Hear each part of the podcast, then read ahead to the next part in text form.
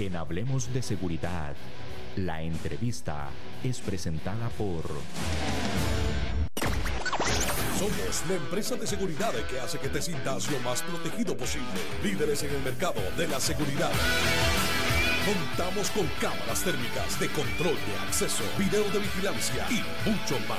Haz tus actividades diarias tranquilamente y sentirte protegido con Grupo CESMAC. WhatsApp 70 18 88 43 70 18 88 43 www.gruposesmac.com Nos acompaña el licenciado don Harry Brenes. Hoy vamos a hablar de seguridad hospitalaria. Dale la bienvenida al licenciado don Harry Brenes. Don Harry, muchísimas gracias por acompañarnos en nuestro programa Hablemos de Seguridad con ACES. Dale la bienvenida. buenos días, gracias a ustedes por extenderme esta invitación. Es un gusto para mí estar aquí y pues conversar un poquito acerca de lo que es la seguridad en el entorno hospitalero, que como vamos a ver ahora, hay ciertas cositas que cambian hay ciertas cositas, grandes cosas, me imagino, ¿verdad, don Harry, que cambian en esos ambientes? Grandes cosas, grandes cosas, pero vamos a verlas desde un punto que las entendamos bien, de menor a mayor. Sí, son grandes cosas. Excelente. Don Harry, mucho tiempo ya de usted trabajando en el área de seguridad y gestión de riesgos. Sí, fíjate que te voy a comentar eh, brevemente. Soy licenciado en Derecho, soy técnico en salud ocupacional, soy instructor en varias áreas, eh, disparo, seguridad, eh, defensa personal. Eh, tengo aproximadamente 15 años desde que salí de ser policía, soy ex policía. Me he dedicado tanto en el sector público como en el sector privado a dar capacitaciones, talleres, consultorías en el área de gestión, gestión de riesgos, más enfocado en seguridad patrimonial. Ok, y hoy precisamente vamos, bueno, hoy vamos a hablar sobre lo que es la seguridad hospitalaria. Eh, ¿Cómo podemos, don Harry, contextualizar ese concepto? Viera que para mí esto es algo nuevo, pero es algo bonito y enriquecedor. Es nuevo en el, en el punto laboral, pero no nuevo en el, en el área conceptual, porque es algo que ya uno trae desde, desde tiempo atrás. La seguridad hospitalaria se diferencia de las demás áreas por el sentido que las personas que hacen uso eh, de un hospital vienen con una carga emotiva muy grande. Es muy diferente a esas personas que vemos caminando por el centro comercial, por las calles, eh, por una tienda. La carga emotiva que se trae a un hospital hace la diferenciación en que nuestros muchachos en la parte física o nuestros muchachos en la parte electrónica o simplemente la dirección debe de, tener una amalgama en información más fluida, eh, más directa, más veraz que las demás áreas. Eh, llámese industria, llámese comercio.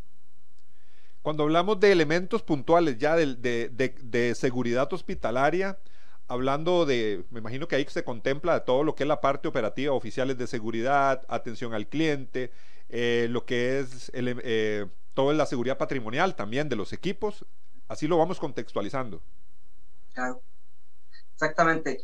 Cuando se habla de estas tres áreas, bueno, sabemos que la seguridad física se compone de este, recurso humano, el recurso físico y el tecnológico.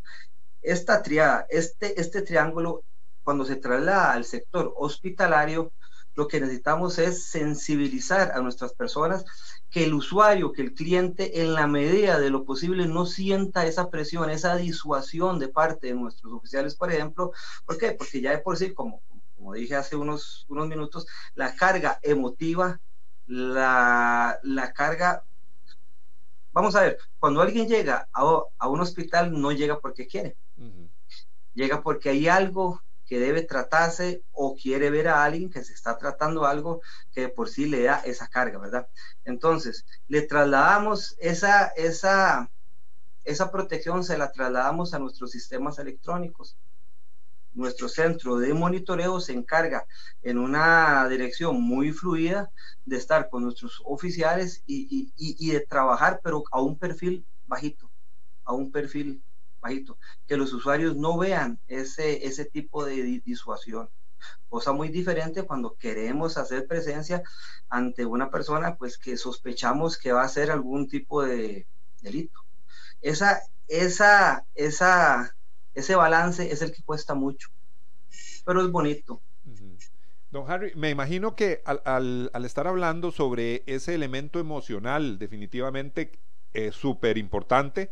Cuando la gente llega a un hospital, lógicamente llega, la mayoría puede llegar con, por un malestar, eh, quiere atención eh, rápida. Entonces, desde la primera persona que atiende a este usuario, yo creo que ahí empieza todo el, tema de, manejo del cliente, atención al cliente y también, como lo, usted muy bien lo explica, también la reacción que él puede tener ante normas y reglas que aunque sea un centro hospitalario, existen.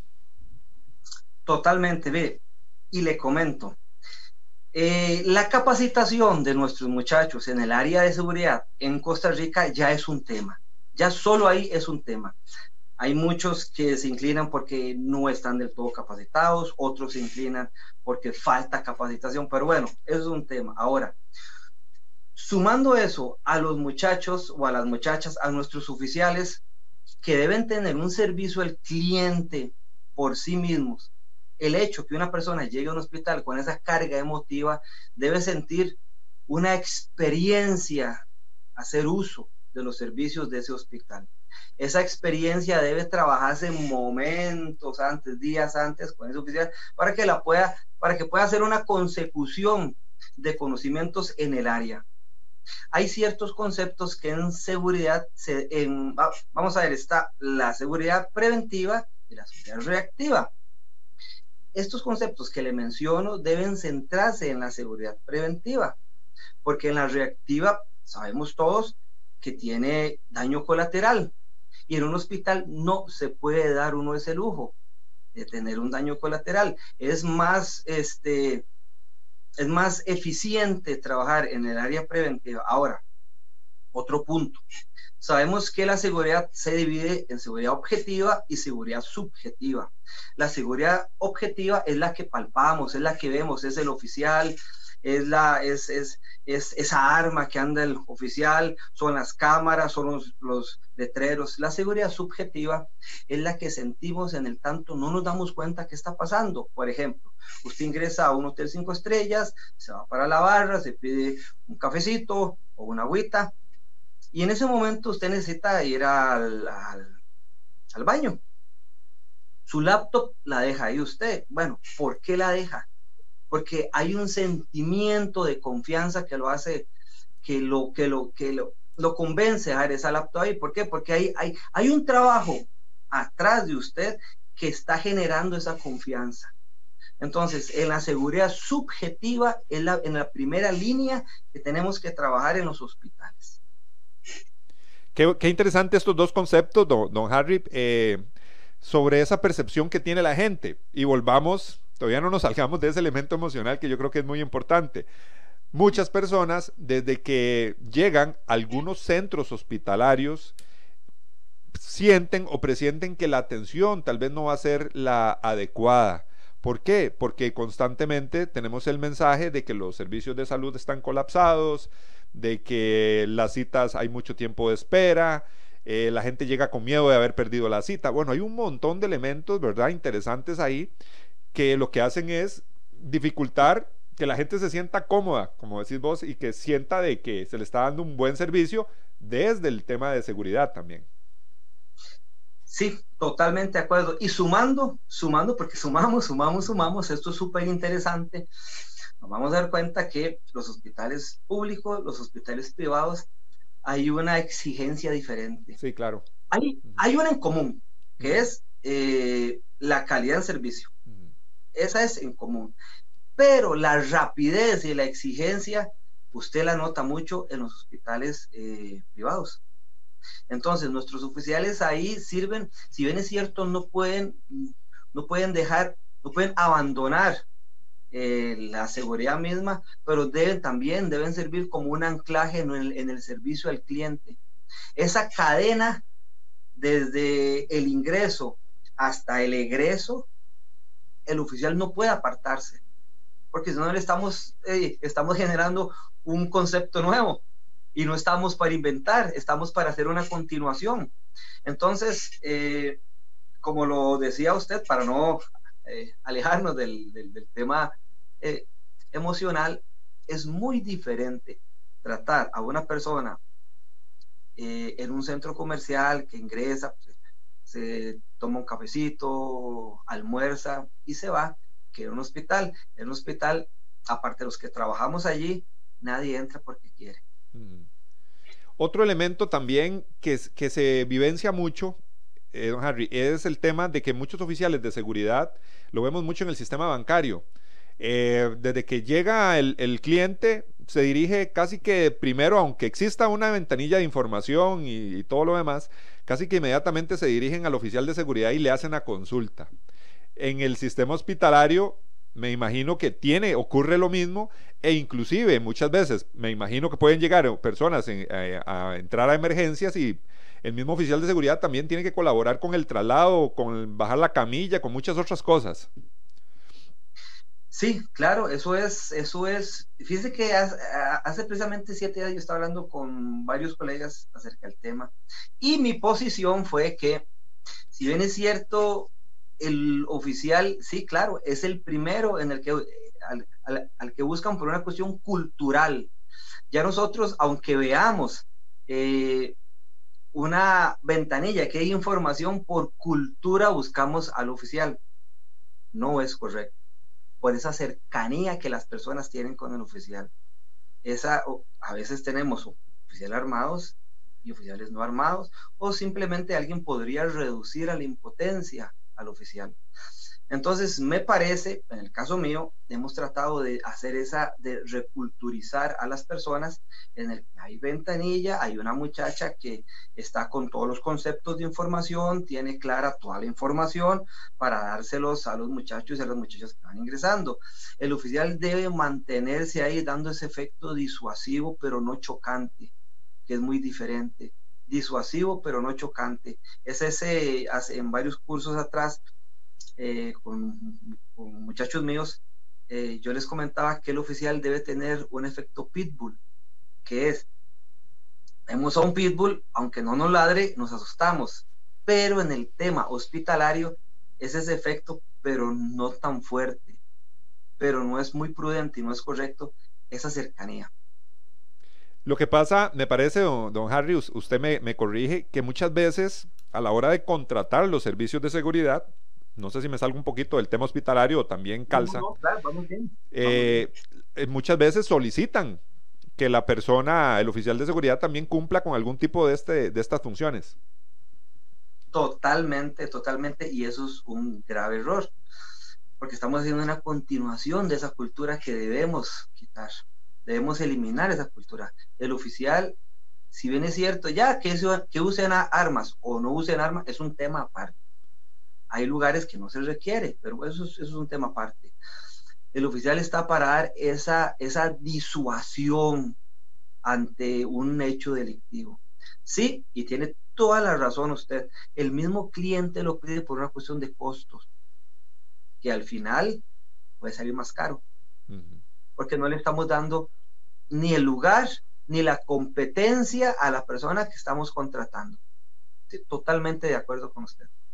Otro elemento interesante que podemos ver en los hospitales, cuando, tocamos estos temas, bueno, yo me traslado y estoy, me siento ahí como si estuviera en la sala de, del hospital, ¿verdad? Así es como lo, visualizamos para entender bien la situación.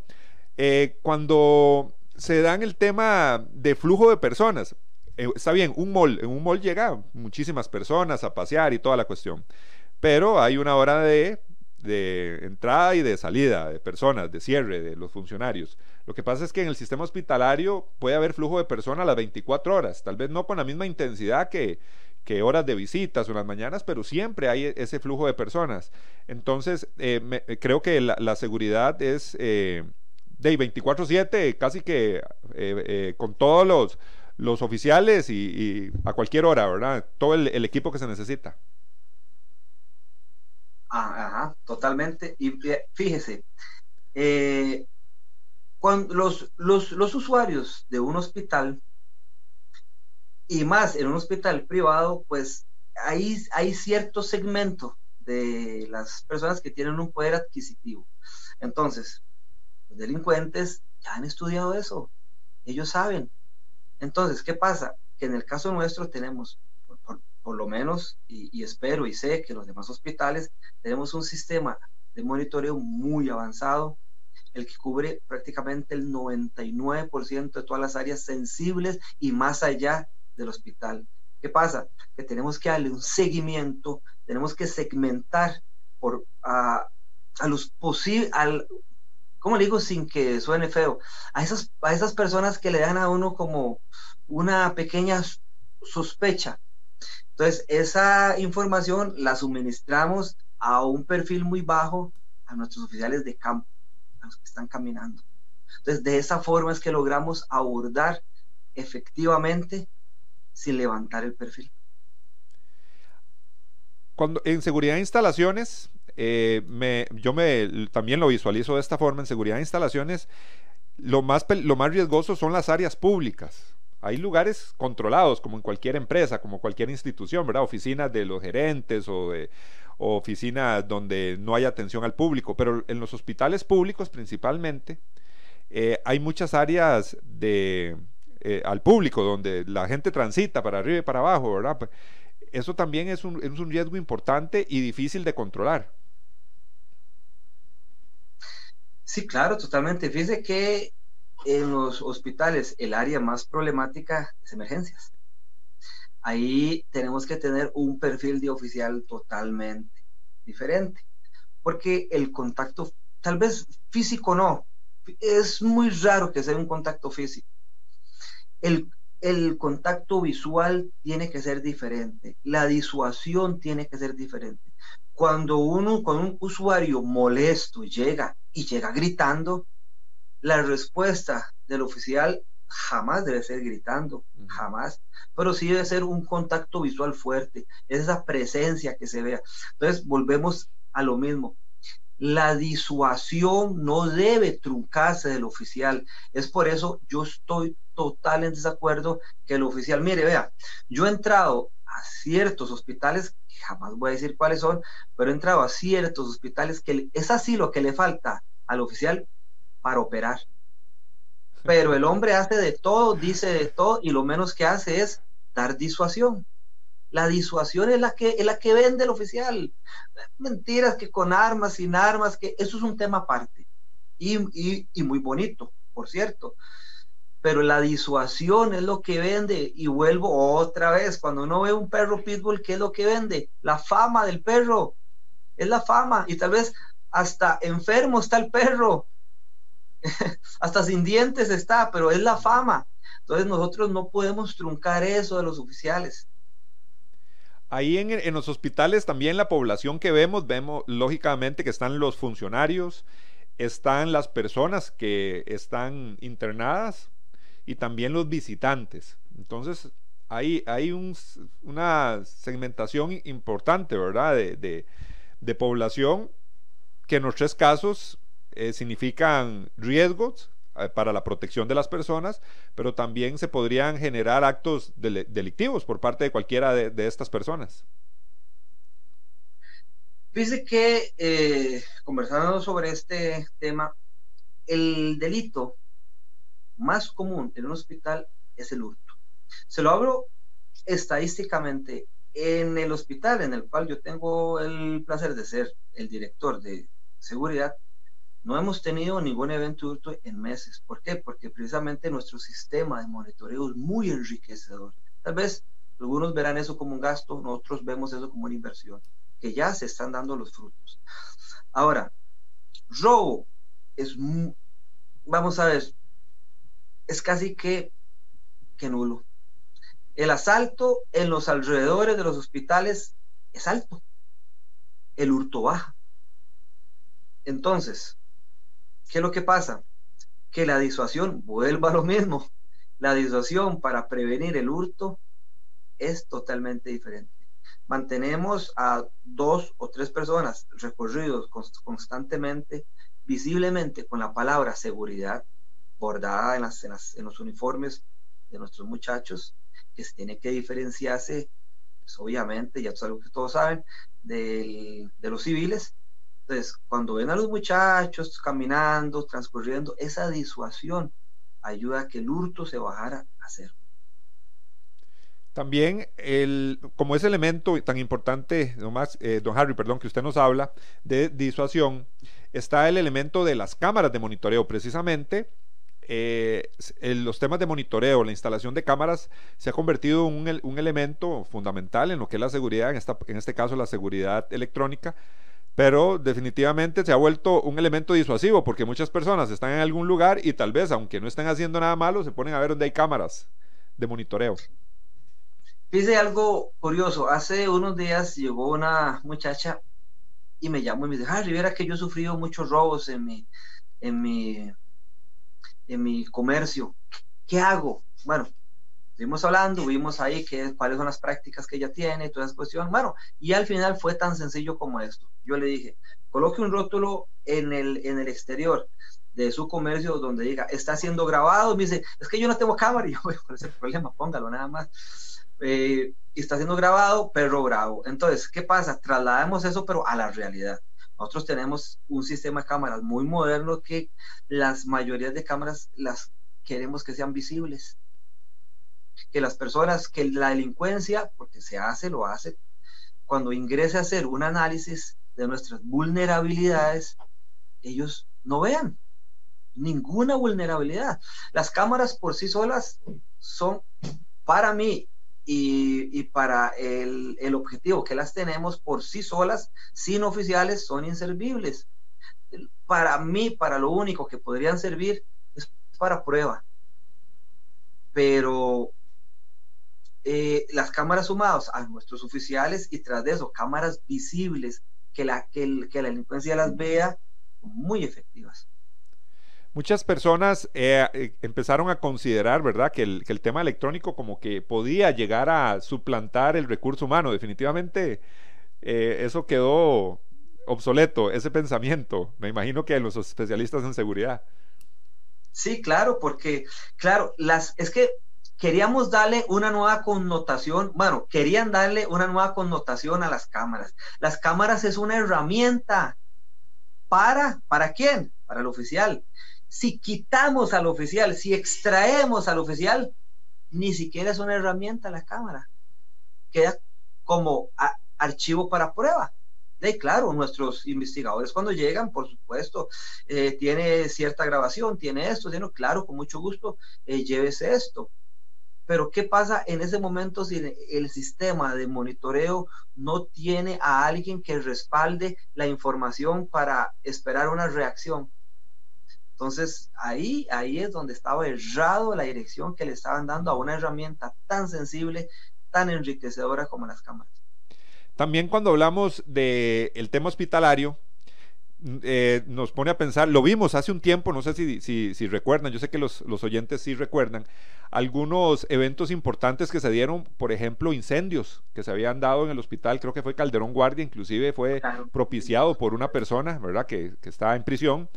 Bueno, nos imaginamos el, tema del, sistema hospitalario en términos de seguridad, de no solo de actos delictivos, sino también de desastres naturales. Qué complicado, eh, el licenciado, porque de todo eso contempla la seguridad y el traslado, movimiento. Bueno, ¿cómo, se puede analizar todo esto, más que todo en el área de gestión de riesgos? Mire, vea, eso qué, qué lamentable, claro, claro que me acuerdo de eso.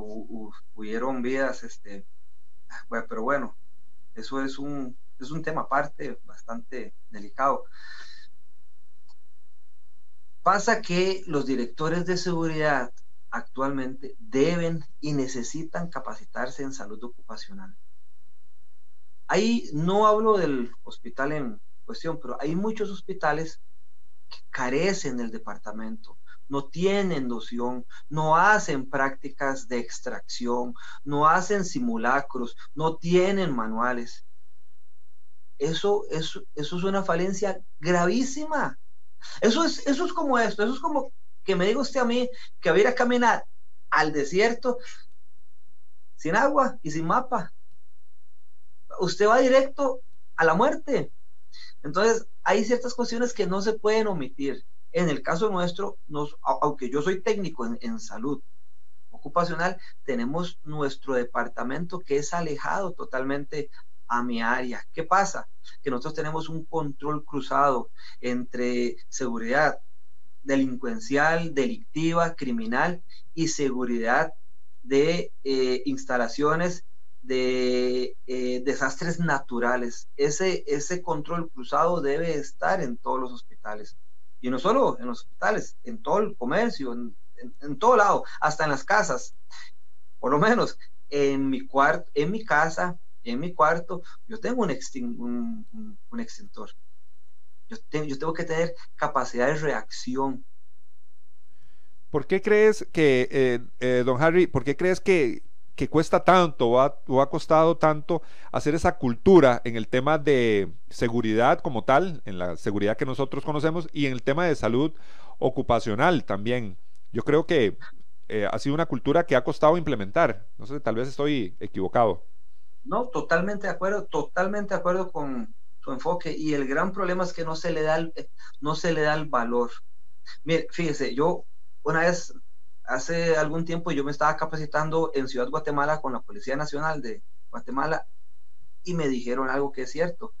El pescado se empieza a podrir por la cabeza.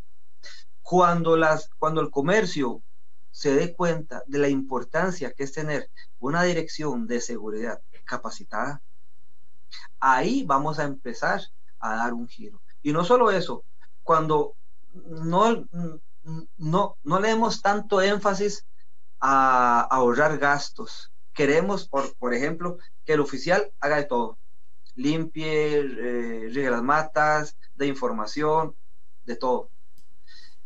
Cuando el comercio se dé cuenta que la dirección de seguridad debe, debe ser una persona con conceptos técnicos, eh, ahí va a empezar a cambiar todo. Pero por una cuestión de economía, de recursos, queremos que una persona haga todo y ahí es donde empezamos a caernos. Interesantísimo el, el punto de vista y la experiencia del licenciado Harry Brenes profesional en el área de seguridad y gestión de riesgos. Hoy estamos hablando de seguridad hospitalaria. Eh, un tema interesante. Todos hemos ido a hospitales, todos hemos estado en un hospital público, algunos en ah, han participado o han estado en hospitales privados también. Eh, la cantidad de gente que llega a los hospitales, la atención que se da a los, a los usuarios, eh, los distintos tipos de personas que llegan a los hospitales, las diferentes emergencias que hay. Zonas donde mucha gente llega, donde hay material, donde hay recurso patrimonial que hay que proteger. Bueno, es, es algo muy interesante lo que estamos tratando el día de hoy. Vamos a ir brevemente a nuestra pausa. Recuerde, usted está en su programa Hablemos de Seguridad con ACES. No se despegue, ya casi regresamos. Somos la empresa de seguridad que hace que te sientas lo más protegido posible. Líderes en el mercado de la seguridad. Contamos con cámaras térmicas de control de acceso, video de vigilancia y mucho más. Haz tus actividades diarias tranquilamente y sentirte protegido con Grupo CESMAC. WhatsApp 70 18 88 43 70 18 88 43 www.gruposesmac.com Estamos hablando sobre seguridad hospitalaria con el licenciado don Harry Brenes. Don Harry, hablemos un poquito de las capacitaciones y el perfil que debe tener un oficial que labora directamente en el tema de seguridad hospitalaria. Este tema de capacitaciones se las trae, se las trae totalmente. Aquí eh, esto en una mesa con personas que nos dedicamos a impartir capacitaciones, es, esto es una discusión fija. Mi posición, mi posición es que al personal de seguridad se le debe ampliar, para empezar, el curso básico se le debe ampliar mínimo de 15 a 21 días. El curso básico de seguridad privada. Sí, se le debe ampliar. Eh, es, es un requisito. Vamos a ver, se ha vuelto un requisito formal. Un requisito, el curso básico de seguridad se ha vuelto un requisito de forma, no de fondo. Y eso es gravísimo, porque vienen con cero conocimiento. Ahora, en las, por lo menos para trabajar conmigo eh, en un hospital debe cumplir con ciertas características, como, como un mínimo de experiencia, aunque si no la tiene no hay problema, porque nosotros tenemos también un área de capacitación interna con nuestras políticas, con nuestros objetivos, nuestra misión, nuestra visión y todo lo que tenga que ver con seguridad, eh, yo lo refresco. Entonces, el que no tengan tampoco eh, hace que la balanza esté en negativo para ellos. Después, eh, hay ciertos aspectos que, pues obviamente hay ciertos aspectos de competencia y de fondo que se pueden dar, que podrían esgrimir una, mejor apreciación, pero en sí, eh, con que tenga un mínimo de seguridad, de concepto de seguridad, le es suficiente, ya que nosotros tenemos nuestra área de capacitación continua. Eh, el tema de rotación de personal, eh, sabemos que en algunas, en algunas empresas, principalmente las que están en el tema de la informalidad, hay mucha rotación de personal me parece que el proceso de selección y reclutamiento que ustedes deben hacer para, para mantener ese personal que van a gastar tiempo y dinero y recursos en la capacitación, ese proceso de, selección y reclutamiento me imagino que es minucioso. Fíjese que mi concepto acerca de los procesos de reclutamiento es este. Mucha gente critica los procesos, que el oficial se fue, que el otro se fue, que el otro renunció no es el, el proceso de reclutamiento, no es el problema. Ahí no hay problema, porque tenemos lo que tenemos. La producción que están dando es esa y tenemos lo que tenemos. El gran problema está en que las empresas no, hacen que se identifique el oficial, no lo hacen sentir parte, no le dan el sentimiento de pertenencia, no lo valoran, no le dan conciencia de que él es la parte más importante de la empresa. Él es la parte más importante de la corporación. Por ejemplo, le pongo un solo ejemplo. La empresa hace una capacitación de defensa personal. Eso, eso es muy gustoso, eso le gusta. ¿Qué pasa? Que al final de la capacitación le da un título con valor curricular, se lo entrega, tome, usted se lo ganó, firmado por la empresa, sellado por la empresa, un título bonito, un título agradable. Le aseguro que ese oficial nunca se le va a ir. Nunca se le va a ir. El problema no está en las capacitaciones, no, está en el proceso de selección. Ahí es, ahí es donde menos está el problema. Estamos viendo, eh, eh, lo estamos viendo desde otro ángulo. ¿Y qué pasa? Que nunca lo vamos a ver del que es correcto. En el, tema de atención al cliente, me imagino que para los oficiales que usted tiene, don Harry, es, es fundamental esa, perdón, esa parte de, atención al cliente, por lo que hablamos al inicio, ¿verdad? La vulnerabilidad con que llega el usuario. Entonces, desde que llega el, oficial que está ahí, bueno, el, usuario quiere que lo ayuden y que lo traten bien, más si llega con un dolor, ¿verdad? Entonces, yo creo que eso es algo eh, fundamental, me imagino que dentro de sus capacitaciones. Claro, no, totalmente. Eso es, eso es, eso es el, el motor de nuestra gestión. En el caso nuestro, nosotros tenemos o eh, habitualmente hacemos cuando una persona nueva eh, entra a trabajar con nosotros, le damos un cierto material para que lo estudie y en el transcurso de un tiempo le hacemos un examen. En ese examen entra lo que son valores, eh, objetivos, cuál es la esencia que él, del trato que él debe tener con los pacientes, con los usuarios, con, el, con las personas en general. Entonces, desde el primer día, desde el primer día que él pone un pie en nuestro hospital, ya empieza a recibir información. Pero es ahí, es ahí donde tenemos que tomarlo. Es ahí donde podemos hacer que él tenga ese sentido de eh, identificación. No después. Y no esperar pues que el gobierno lo haga por nosotros o esperar que salgan así desde la escuela de capacitación, que ya por sí los cursos son muy son muy precarios. No en no en calidad, sino en tiempo. Muy corto. Es una semana, si no me equivoco.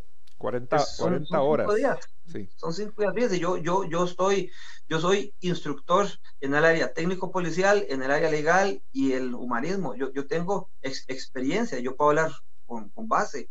Es muy corto, es demasiado, es mucha la información que uno quiere darles y es muy corto. Ok, don Harry, volviendo al tema eh, específicamente de los hospitales. ya usted nos dice, el hurto es el delito que más se puede dar en un centro hospitalario. Me imagino que los, hospitales públicos son muchísimo más vulnerables por la cantidad de gente que, que visitan o, que tienen que llegar al hospital. Eh, ¿Qué otro conflicto es el que más, el que más se, da en un hospital, aparte de este tema de hurtos?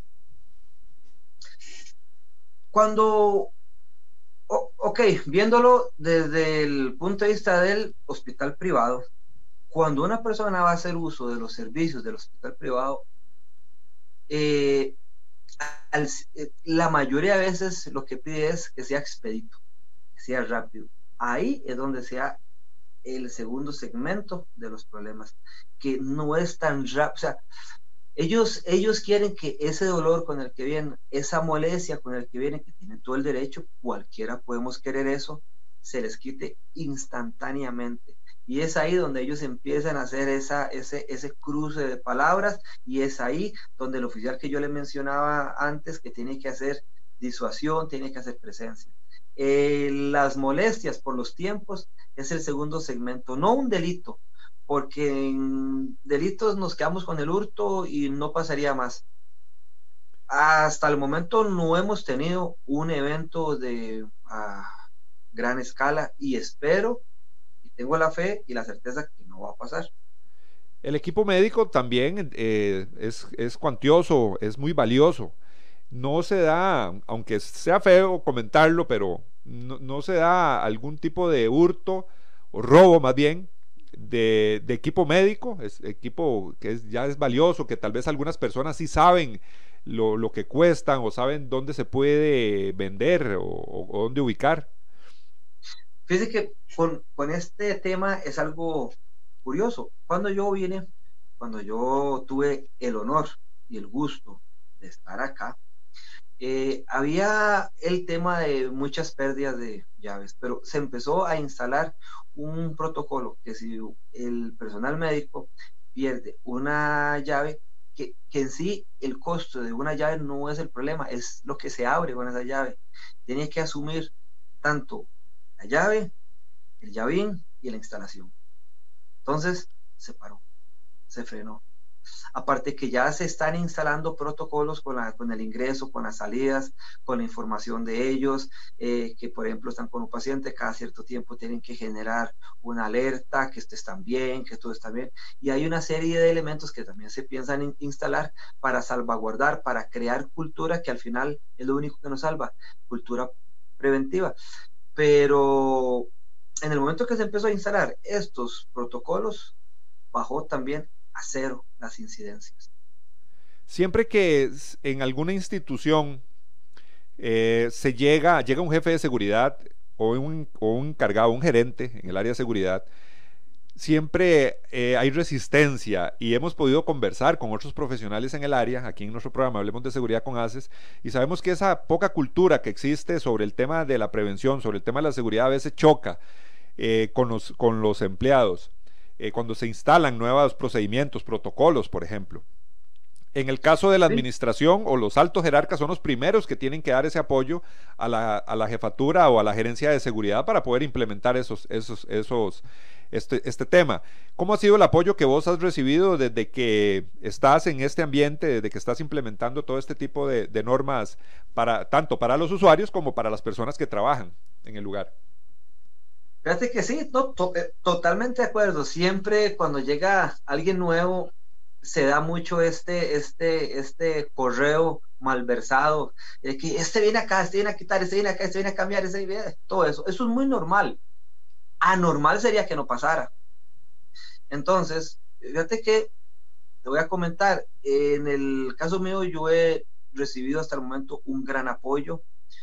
Eso me da a mí una certeza para poder continuar. Ahora, el, hacer que este cambio sea más fluido, ahí es donde está la magia, eh, el, sello profesional de cada director de seguridad.